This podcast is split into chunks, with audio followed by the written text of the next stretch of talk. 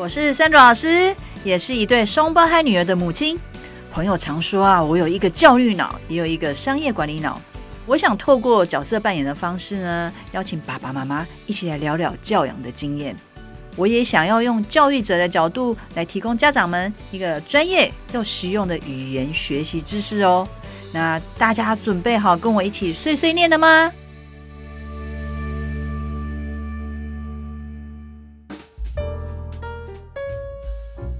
各位爸爸妈妈，您有跟孩子共读的习惯吗？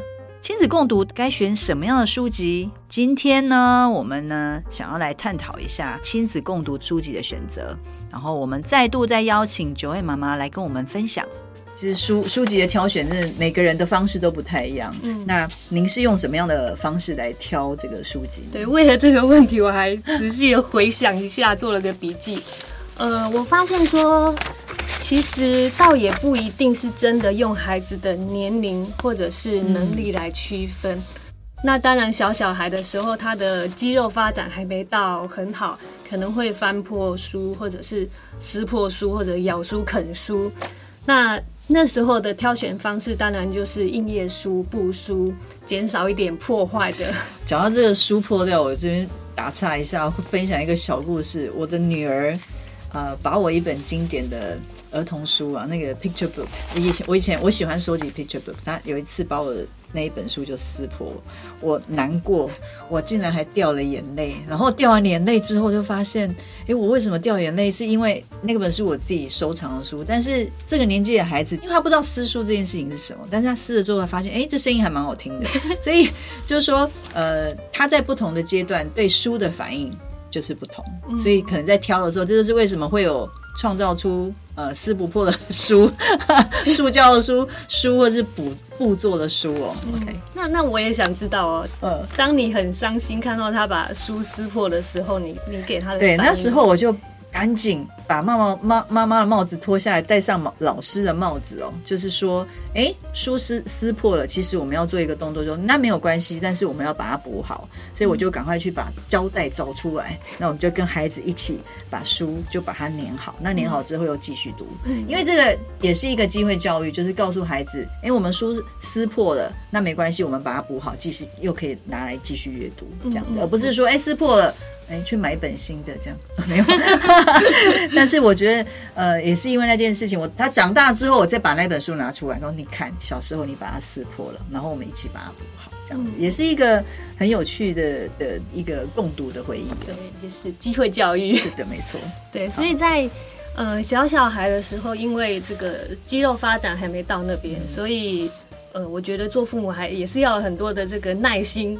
然后可能也要掐大腿忍耐一下，因为如果当下你就斥责他说不可以咬书，你怎么撕破了？然后他可能会以为说这个东西原来是不能碰，就是不能继续碰的。对对，然后也许他从那埋下小小的种子说，说哦不能随便摸书这样子。嗯、那毕竟我们是希望这个没事就是可以看书的孩子嘛，所以我们都是尽量鼓励他哦，弄脏了没关系，要擦一擦。那你很喜欢这个书，所以你要怎么样去爱惜这个书？嗯、所以。我想零到二岁的孩子，大部分就是这个硬页书、布书这一类的选择，对。然后两岁之后，我就开始呃念了两年故事，也有一点点累。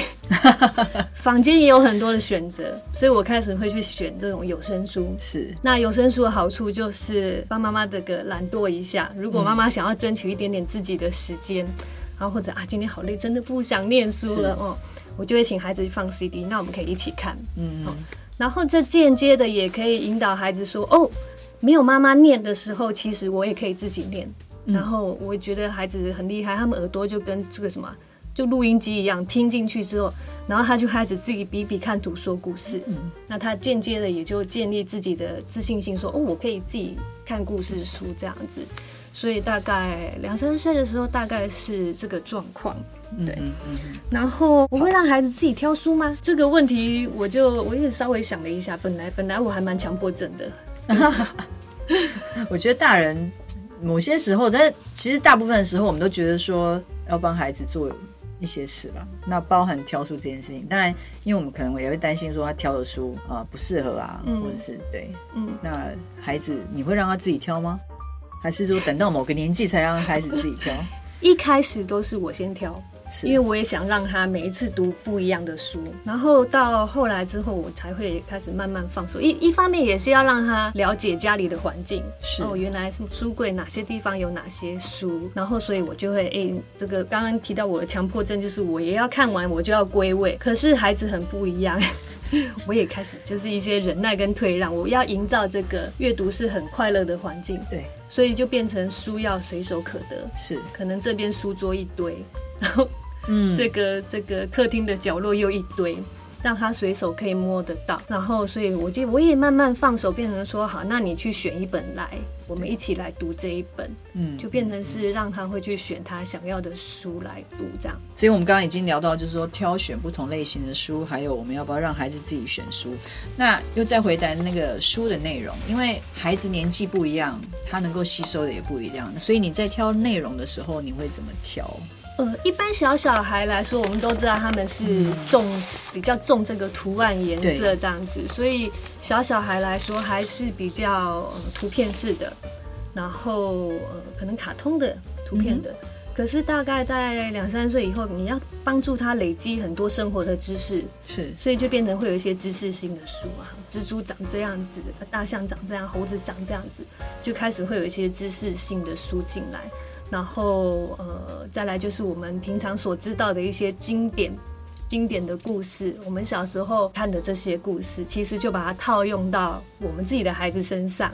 所以大概也没那么难，所以大概是这样子的选择。对，我想想，有时候我们当爸爸妈妈可能会有时候忘记，就是因为我们现在网络还有资讯太发达，有时候要去挑第一本书，然后就会想很多，说，哎，那一天那个妈妈好像是挑这一本，那个爸爸好像挑这一本，但是其实有时候就是挑一本最熟悉，因为是你要跟孩子共读，所以如果你一开始能够挑一本你本来就很熟悉的书，然后带孩子一起共读，我觉得这个是蛮重要的。嗯嗯。好，那讲到书，我们一定要讲到图书馆喽。啊，我想每个人的家空间都有限，哦，那 我不知道你是怎么处理。不过我们家书，如果现在的原则就是，如果孩子要收藏。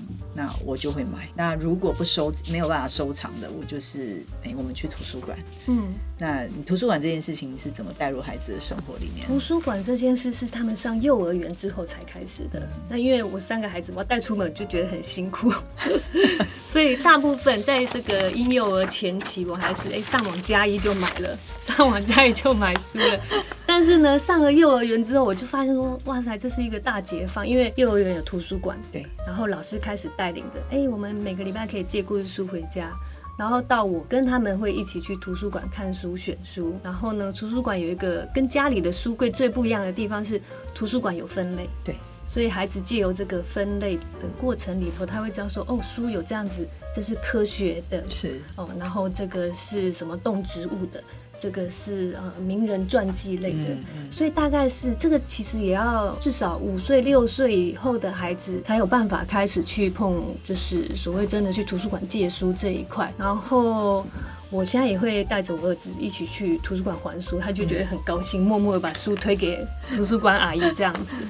然后图书馆呢，我觉得还有一个很神奇的地方，就是这个事情就上礼拜刚刚发生而已。我跟我女儿一年级的女孩下课回家路上，她说：“呃，你记得这个安东尼布朗吗？”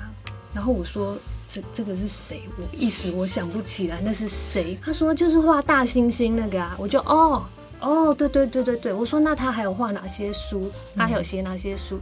他就说：“我爸爸、我妈妈、我女儿。”还有大英雄威力这些，我就啊，对对对，所以我们从学校走回家的路上，我们就讨论了这个作者，嗯，然后我们看过的哪些书，那我就很好奇说，你怎么今天会跟我突然提这件事情？对，对，然后他才说，哦，因为今天他下课的时候去图书馆，然后看到一排他的书，然后而且他又借了一本我们曾经读过的书回家。我刚刚提到那个安东尼布朗，就是 Anthony Brown X。其实也就是我很最喜欢的插画家。那其实他有一本书，呃，叫《Piggy Book》，我不知道你可以去找来看，因为《Piggy Book》那本书很好玩，我觉得每个妈妈都要读，因为那内容就在讲说，妈妈其实在家里很辛苦，然后小孩子跟爸爸都偷懒，所以家里的东西开始变成猪哦，所以呃房房子变成猪，门也变成猪，连门把都变成猪哦。那本呃书非常的可爱有趣，所以这个这也是亲子共读的一部分，就是说呃跟孩子直讨论这个作者啊，然后他作者一系列的书里面，他有写不同的东西，哦，这个也是，所以图书馆很重要，因为当我们没有办法把所有书放在家里的时候，就是带到图书馆去。那呃，最后我想问一个问题哦，其实亲子共读这件事情，我们在谈的时候，从孩子一出生，然后他可以做，就可以来带读，那都是听起来都是妈妈的工作哈。那爸爸在家里有做亲子共读这件事吗？他不得不做。妈妈有有想休息的时候，呃，尤其像我先，其实他他回家时间，孩子都已经睡觉了。所以，如果他排了休假的时候，那一天小孩一定是他的，因为换妈妈想放假了。所以晚上要睡觉前，我就会说换你了，你去讲故事。那爸爸带共读的这个过程很不一样。我在带的时候就是很规矩，我现在坐好，那你们就是排排坐，围在我旁边。对。可是爸爸共读不是哎，爸爸趴在床上，然后左边一个，右边一个，背上也一个，然后爸爸还会说这边捏一下，这边捶一下，然后就边念边讲。然后我看到我就哇、哦，很很受不了，很气。然后而且听他讲故事内容，就觉得这本故事书明明就不是这样子，都会乱讲。那后来 就体悟到说，可是他们孩子孩子虽然知道爸爸好像都。乱编乱讲这些故事，可是他们还是就是很享受跟爸爸在一起的这个时间。那后来，所以就有一个领悟说，其实爸爸在陪读，在爸爸在共读的时候，共的这个成分比较重要。嗯哼，好，读呢又是另外一回事了。嗯哼，他们有一个共同的话题啊。爸爸每次讲这本故事就很好笑，而且我们家爸爸每次都讲同一本故事书而已，他不会。他不会换别本，可是小孩还是很爱。爸爸要讲故事，他们就会全部都围上去了。所以我觉得爸爸来做共读的话，给孩子是一种不同的刺激。嗯，然后孩子还是很爱，虽然妈妈听得很痛苦。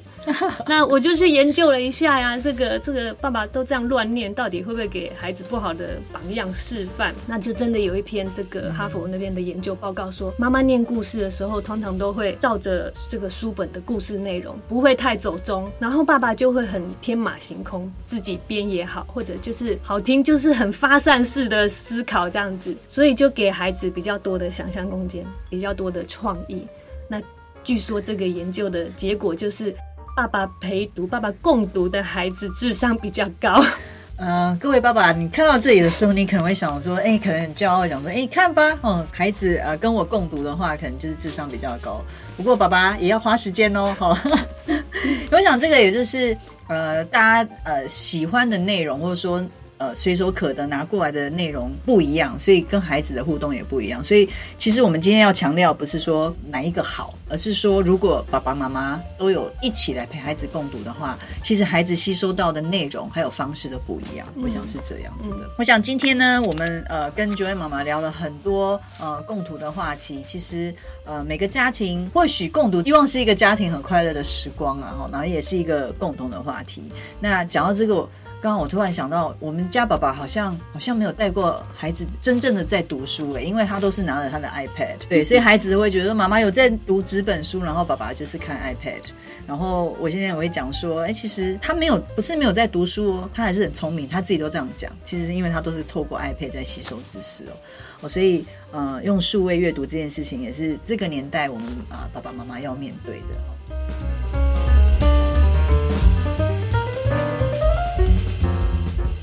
根据研究报告，妈妈们呢比较喜欢用纸本书与孩子共读。那用数位载具的时候呢，因为是触控的关系，所以大部分的家长会拿来带孩子学发音、字母的书写。那书籍内容选择呢，我们可以分为故事性，就是所谓的 fiction，还有知识性 non-fiction。其实各有好处哦。例如，与孩子一起读故事的时候，可以训练孩子的思考逻辑，听听他们的看法。那孩子需要有一定的语言程度才能表达他们的意见。那孩子也比较不会容易打断，因为他们想听故事。那用知识性内容的书籍呢，通常亲子之间的互动的频率会比较高，因为会一直问问题，然后甚至讨论图片，所以孩子的参与度也会比较高哦。爸爸妈妈，如果你对亲子共读还有任何问题的话，欢迎你留言，也可以告诉 Sandra 老师你想了解的教育议题，我们一起来碎碎念语言学习与教养。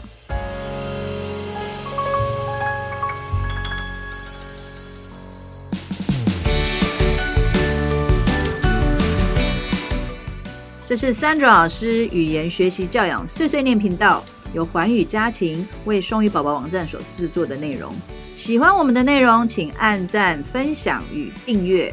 如果想要获得更完整的内容，请至双语宝宝网站阅读部落格文章，或到 YouTube 频道搜寻 Sandra 老师或是语言学习教养碎碎念的关键字，与我们分享你的教养问题，我们一起学习，陪孩子成长。